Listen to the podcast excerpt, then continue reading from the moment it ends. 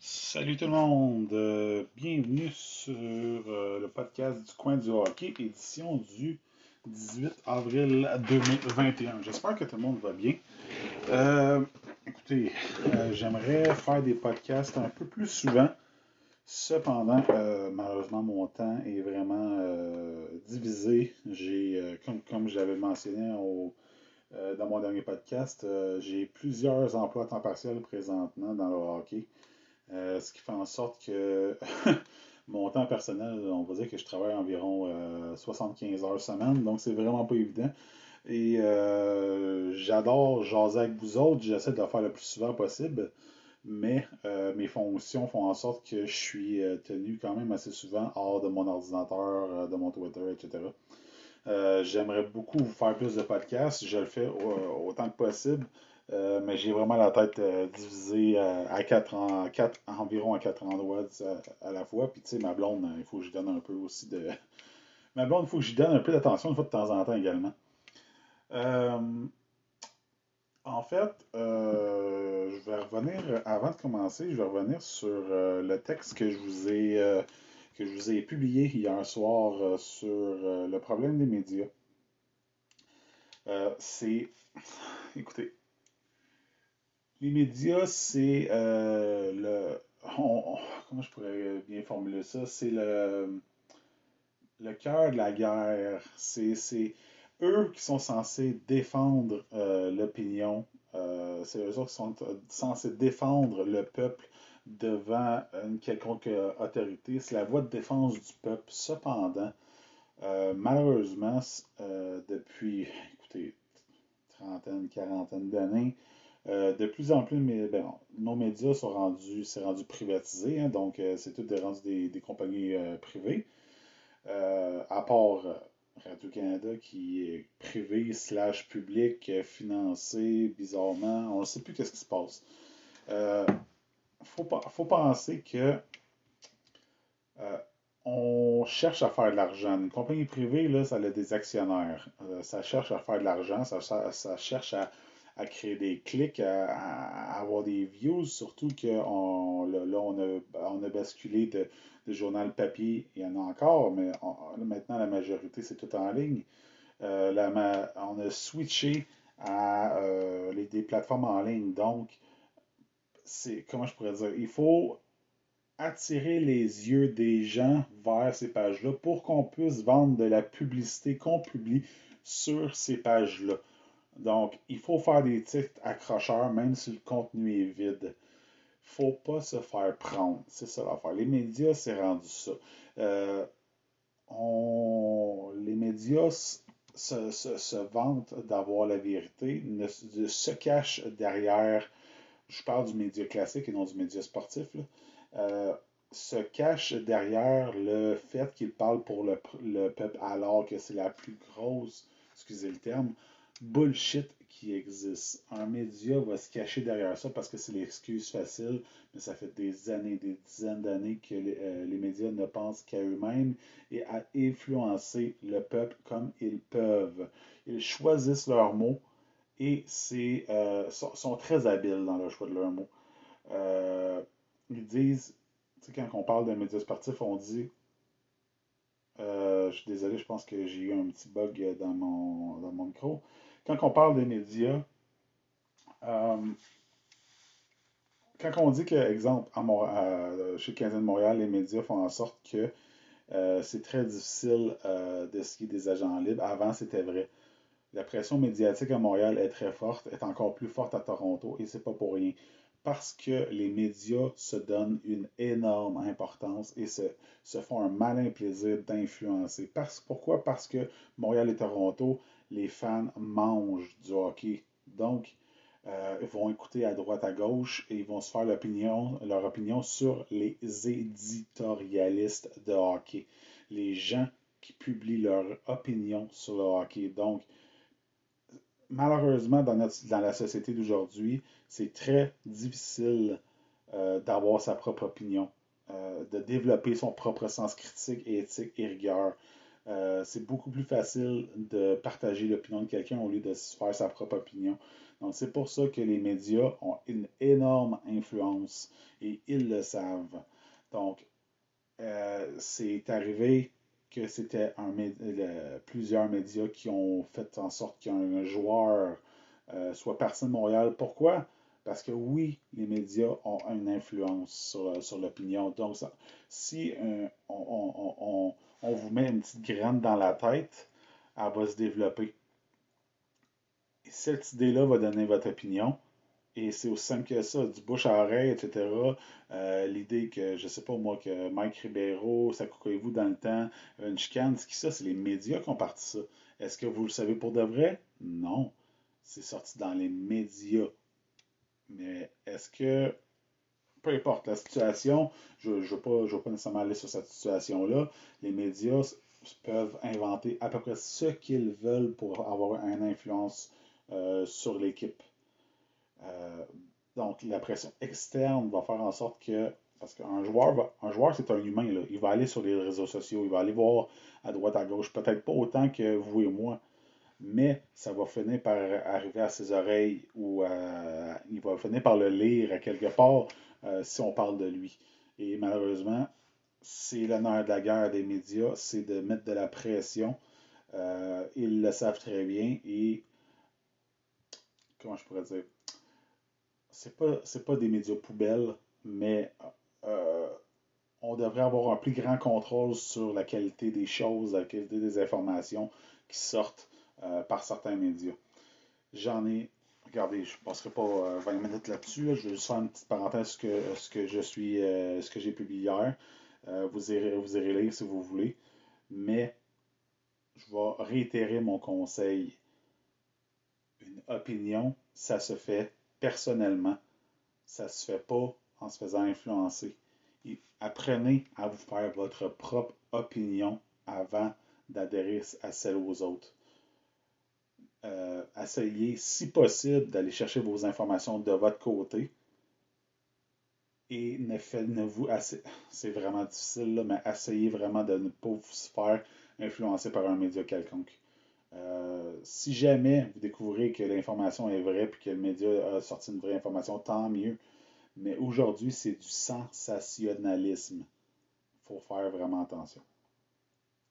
Bon, switch de sujet.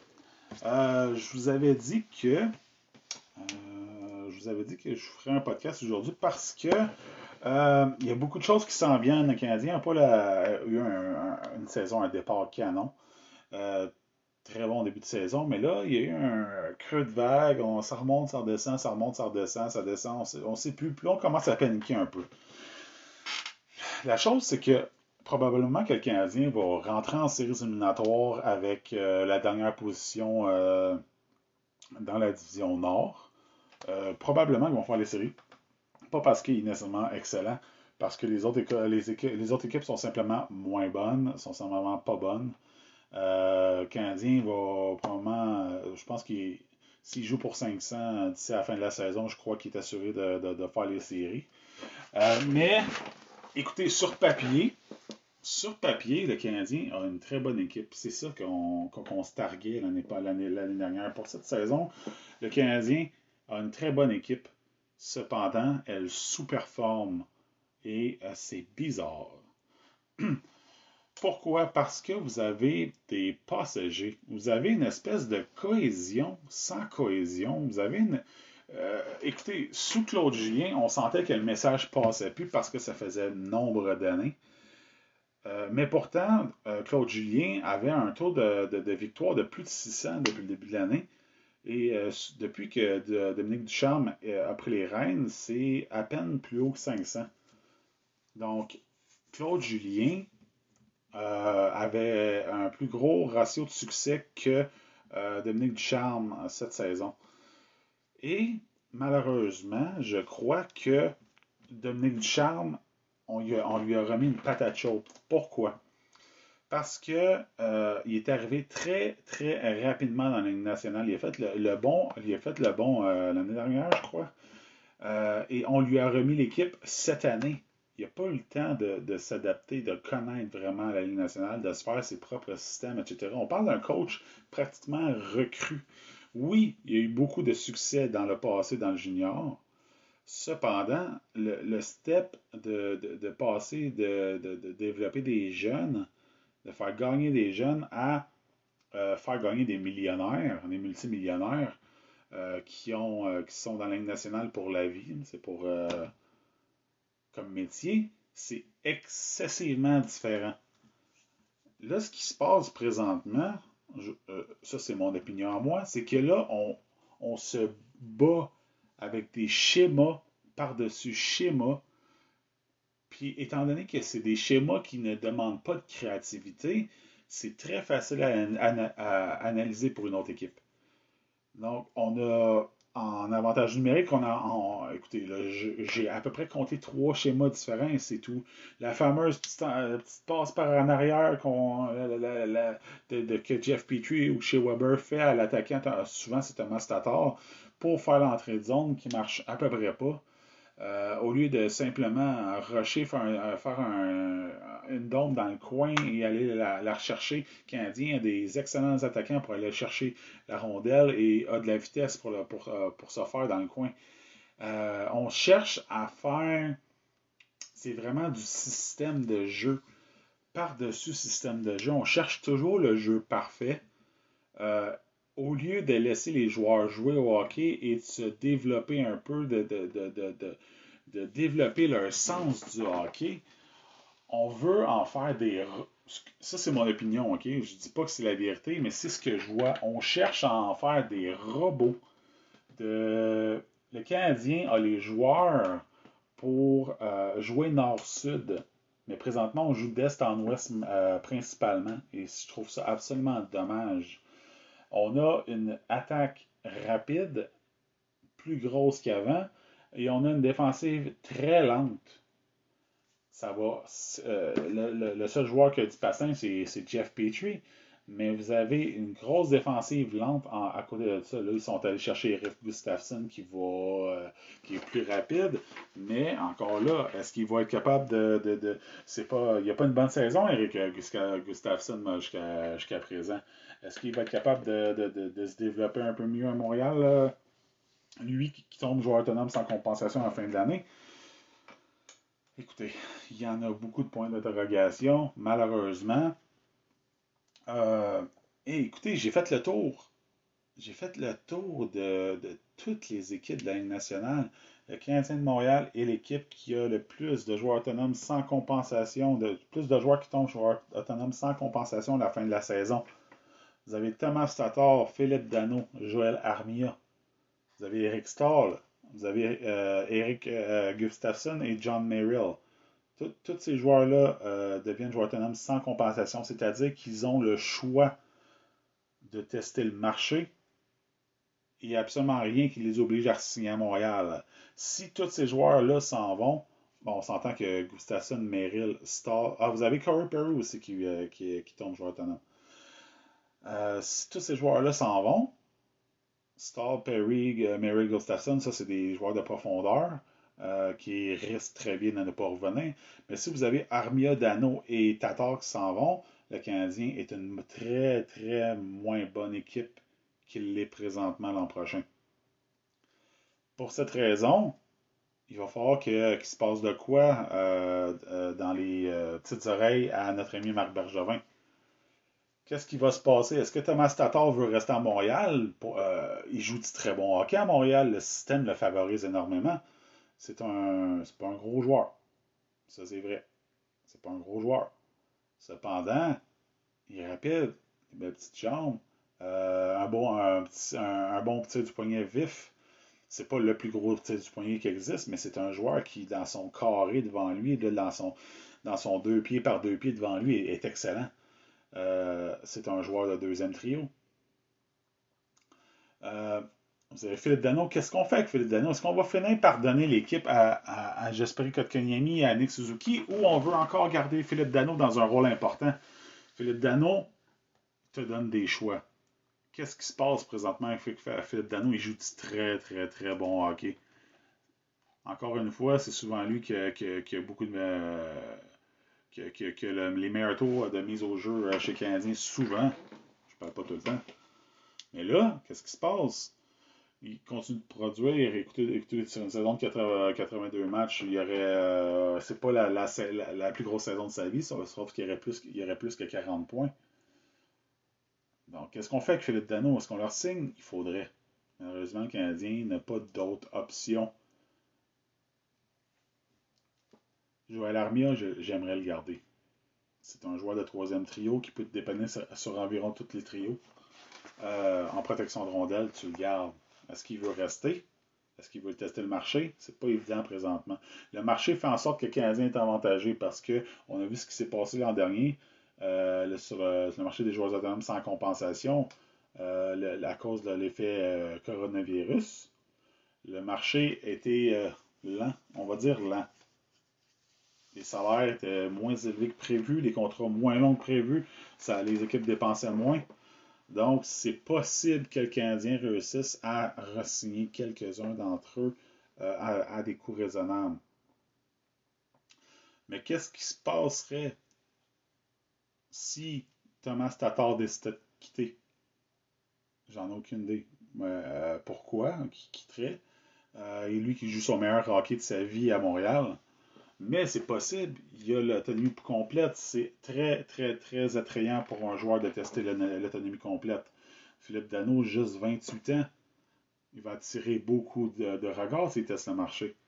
Thomas Tatar, euh, euh, joueur top 6, va attirer les yeux.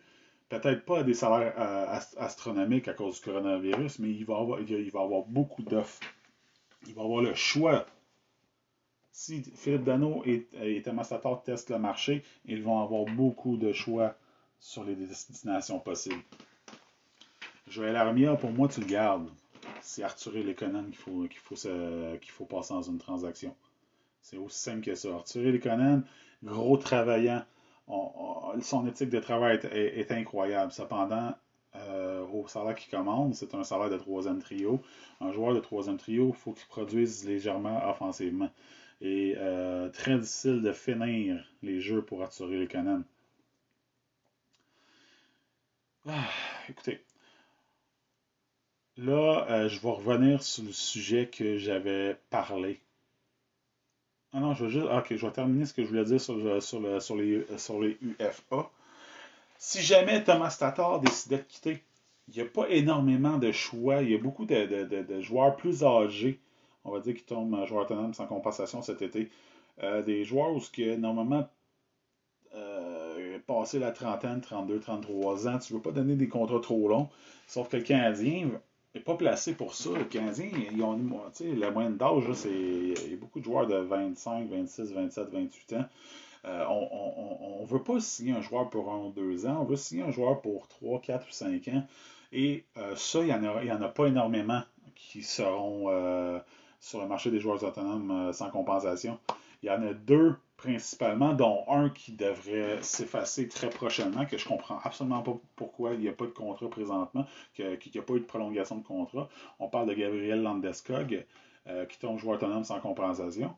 Mais ça, c'est une question de temps. Le capitaine de, de l'Avalanche du Colorado va avoir une prolongation, mais je comprends simplement pas pourquoi c'est n'est pas déjà fait. Lui connaît 41 points, 41 matchs. C'est le capitaine. C'est s'il tombait sur le, sur le marché, ce qui est absolument improbable, euh, ça, ça serait le plus gros nom euh, du côté des attaquants devant Taylor Hall.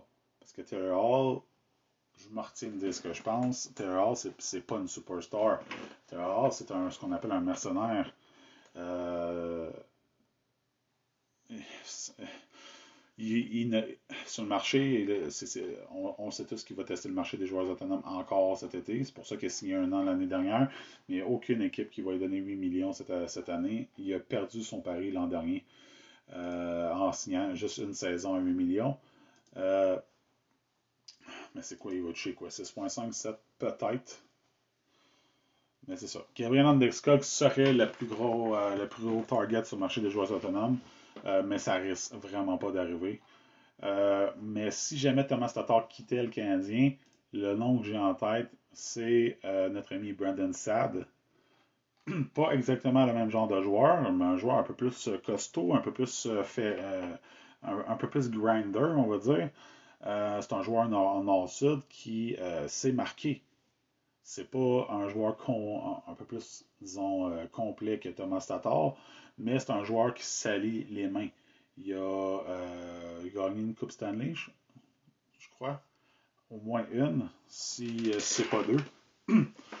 Et plus de 370 points dans la nationale, 630 matchs.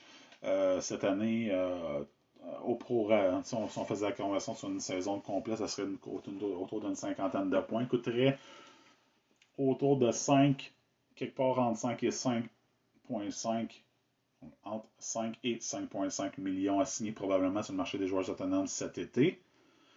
Euh, si Thomas Tatar quittait, Brandon Sav, gaucher, c'est jouer des, deux côtés, euh, serait une bonne option. C'est un joueur qui, euh, écoutez, à part l'année dernière, n'a pas été souvent blessé dans sa vie.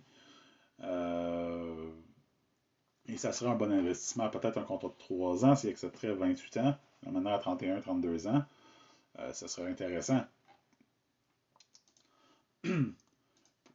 fait que d'après moi, ça serait comme le seul, le seul attaquant qui pourrait remplacer Tatar euh, sans, sans prendre un joueur qui est mi-trentaine, 33, 34, 35 ans, sur lequel on pourrait compter sur quelques années.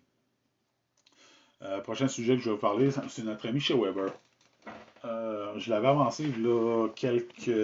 on va dire, ça fait quoi, deux mois de ça. je l'avais avancé et les gens me trouvaient un peu fou. Excusez, je vais prendre une petite gorgée d'eau. notre ami, notre ami chez Weber, euh, qui, écoutez, je suis sûr à 98%, joue blessé présentement. Il a, l'habitude de jouer blessé. C'est dommage parce qu'on voit présentement que ses habiletés sont diminuées. Certains pensent que c'est l'âge. Oui, absolument, l'âge peut, avoir cet effet-là. Sauf que chez Weber, un style de jeu à la Chris Pronger, c'est-à-dire que c'est un joueur qui a le style qui peut euh, durer. Il n'a jamais été très rapide, euh, mais lui, c'est une guerre de position, c'est une guerre de muscles. C'est euh, un, joueur comme chez Weber peut jouer jusqu'à 40 ans, peut-être pas 25 minutes comme il joue présentement, mais il peut jouer 18, 19, 20 minutes jusqu'à 40 ans. C'est un c'est ce, genre de style de défenseur-là. Le problème, c'est que présentement, je suis blessé. Et euh, beaucoup de, on commence à perdre patience sur le capitaine du Canadien. Euh, plusieurs fans, beaucoup de fans, euh, commencent à lui remettre ça en plein, visage. Présentement, en, est, est, excusez-moi, je balbutie. On est à sa cinquième saison avec le Canadien. J'ai fait le tour pour le fun de ses 11 années à Nashville et de ses 5 années à Montréal. 11 euh, ans, Nashville a manqué environ, environ entre 50 et 60 matchs total en 11 ans. Avec le Canadien, en 5 ans, a manqué plus d'une centaine de matchs. C'est beaucoup. C'est énormément de matchs. Euh, et là, il faut aller voir le contrat de chez Weber. Comme je dis, le contrat de chez Weber commence à être intéressant euh, pour, euh, pour plusieurs équipes. Parce que, pourquoi? Parce que son impact salarial est plus élevé que son salaire réel. La structure de son salaire fait en sorte que chez Weber a touché la grosse majorité de son argent déjà. Il touchait, euh, touchait plus de 14 millions de dollars à ses premières années par année pour un impact salarial de 7,85. Mais là, euh, cette année, il touche 6 millions de dollars. L'année prochaine, 6 millions aussi. Puis après ça ça, descend drastiquement à 3. Et après ça, pour les trois dernières années, c'est seulement 1 million de dollars pour les trois années, euh, ces trois dernières années de contrat. Ça fait en sorte qu'il y a plusieurs équipes qui pourraient être intéressées à ces services parce que c'est un défenseur qui est encore capable de donner beaucoup de hockey qui euh, ne coûte beaucoup moins, qui coûte moins d'argent en réel que son impact salarial, euh, salarial. Ça fait en sorte qu'il y a des équipes qui ont besoin d'atteindre le plancher salarial et ne veulent pas payer autant d'argent. Ils vont juste aller chercher son impact et le payer moins cher que son impact en, vrai dollar. Euh, il y a plusieurs équipes qui font ça en fait. je pense à Détroit, je pense, je pense à, en Arizona. Il y a des équipes justement qui sont en reconstruction, qui vont juste chercher à, chercher, sont, sont, moins en grosse santé financière en sorte que ça pourrait être une option, mais, mais c'est pas ça que je vous ai dit il y a deux mois. Moi, je vous ai dit que il est possible de voir chez Weber partir au repêchage d'expansion. C'est très possible qu'on voit euh, Marc Bergevin donner quelque chose pour que Seattle euh, euh, prenne chez Weber au repêchage d'expansion. Pourquoi? Parce que présentement, euh, on commence à, euh, les, fans commencent à. C'est pas moi.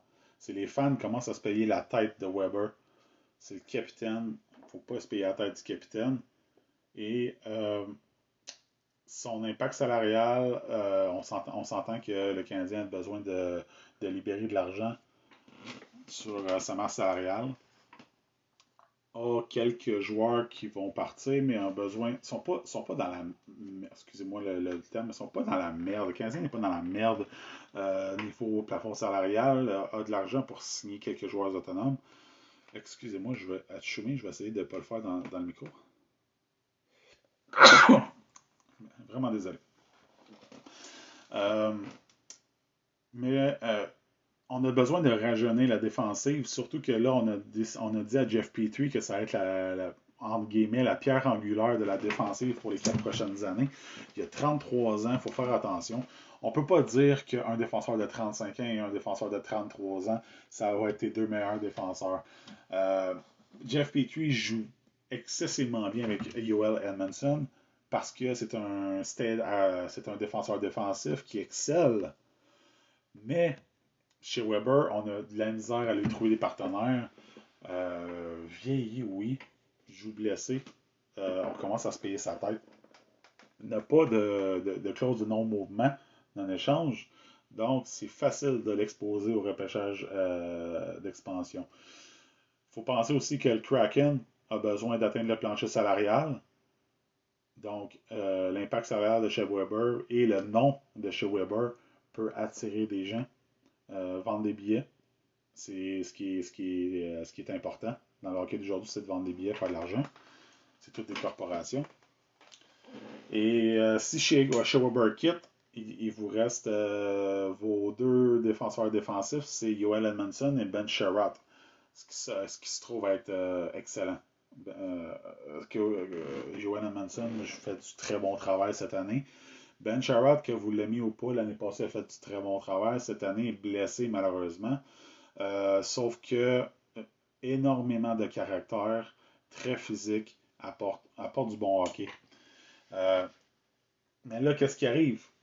On perd chez Weber. Qu'est-ce qui arrive? Moi, mon, mon opinion, je vous l'ai donné il y a quelques semaines. risque de toucher le, le, marché des joueurs autonomes, Dougie Hamilton. Simple comme ça. Tu libères 7,85 millions. Ça, et ça ne coûtera pas 7,85 millions signés Dougie Hamilton. Dougie Hamilton, c'est un énorme défenseur, 6 pieds 230 livres, 6 pieds 6, 230 livres, excusez-moi. Euh, produit offensivement toujours euh, quelque part entre 40, 50, 55 points. Cette année, euh, cette année au prorata, on mettait ça sur 80, si on mettait ça sur 80 matchs, sur 82 matchs, il y aurait plus de 60 points. Euh, le signé va coûter cher, mais ça ne coûtera pas 7,85 à, cause euh, du cap plat. On parle de probablement 6,5 à 7 millions. Euh, il n'y a pas tant d'équipes qui vont avoir de l'argent pour signer, pour donner autant d'argent à, un joueur. Donc, c'est un joueur canadien, vient de la région de Toronto ça, donne euh, une option de plus et Hamilton va vouloir gagner. Le Canadien est mieux placé pour gagner que d'autres équipes. Que pour moi, un contrat de 3 ans à Dougie Hamilton, un contrat de 4 ans à Dougie Hamilton, autour de 7 millions par année. Euh, c'est sûr qu'on parle de si. Il, faut, là, il faut que, faut que chez Weber, euh, ce qui se passe ça avec chez Weber, puis après ça, que Dougie Hamilton accepte une offre, etc., etc.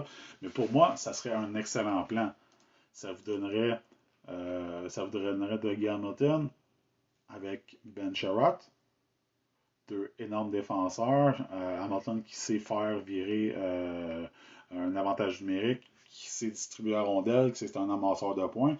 Vous aurez Jeff Petrie avec Yoel Edmondson et vous auriez Alexander Romanov avec X.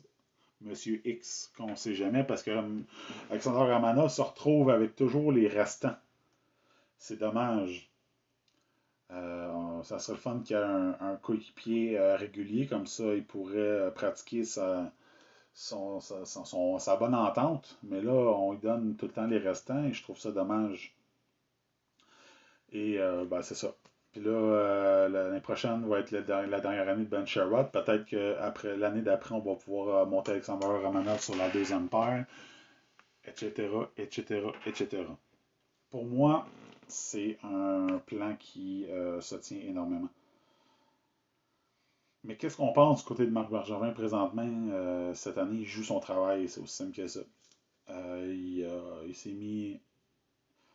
Écoutez, on aurait pu dire all-in, mais c'est pas vrai parce qu'il a, fait des acquisitions de, de, date limite des transactions sans vraiment impacter sur ses choix repêchage.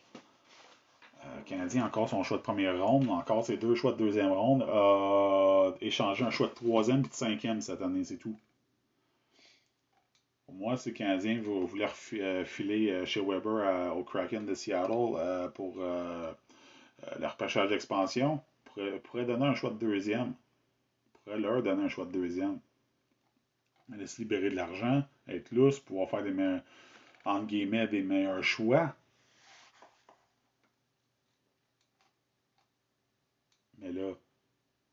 Avoir de l'argent, puis si jamais ça marche pas avec Doug Hamilton, pourrait, avec l'argent que Thomas Tatar peut signer Brandon Saad, avec l'argent de Weber peut signer Hamilton, euh, ça, vient quand même très intéressant. Euh, ça laisserait euh, un peu, un peu d'argent de plus pour Philippe Dano, pour Armia qui peut, si possible, de signer au même salaire.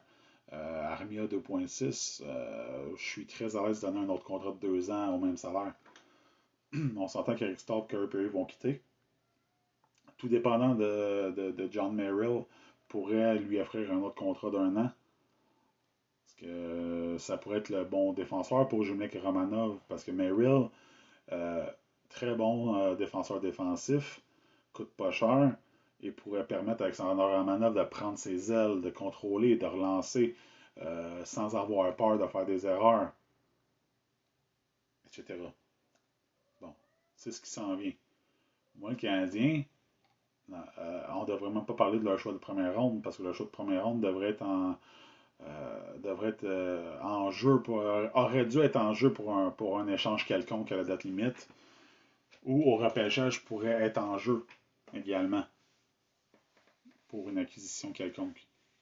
Mais moi, je pense que pour la prospérité de ce, de, de ce club, c'est Brandon Gallagher qui doit être le capitaine. Et on a vu comment euh, l'attitude, euh, depuis que Brandon Gallagher euh, est blessé, on, voit qu'il manque quelqu'un pour tirer la charrette. Bon, 33 minutes. On va arrêter cela pour aujourd'hui. On va vous souhaiter une excellente soirée. On va avoir l'occasion en masse de, de se parler sur Twitter. Euh, puis sans faire comme, d'habitude, ça, me fait, ça me fait plaisir de vous jaser de n'importe quel sujet. C'est une excellente soirée. Euh, on se reprend bientôt. Salut.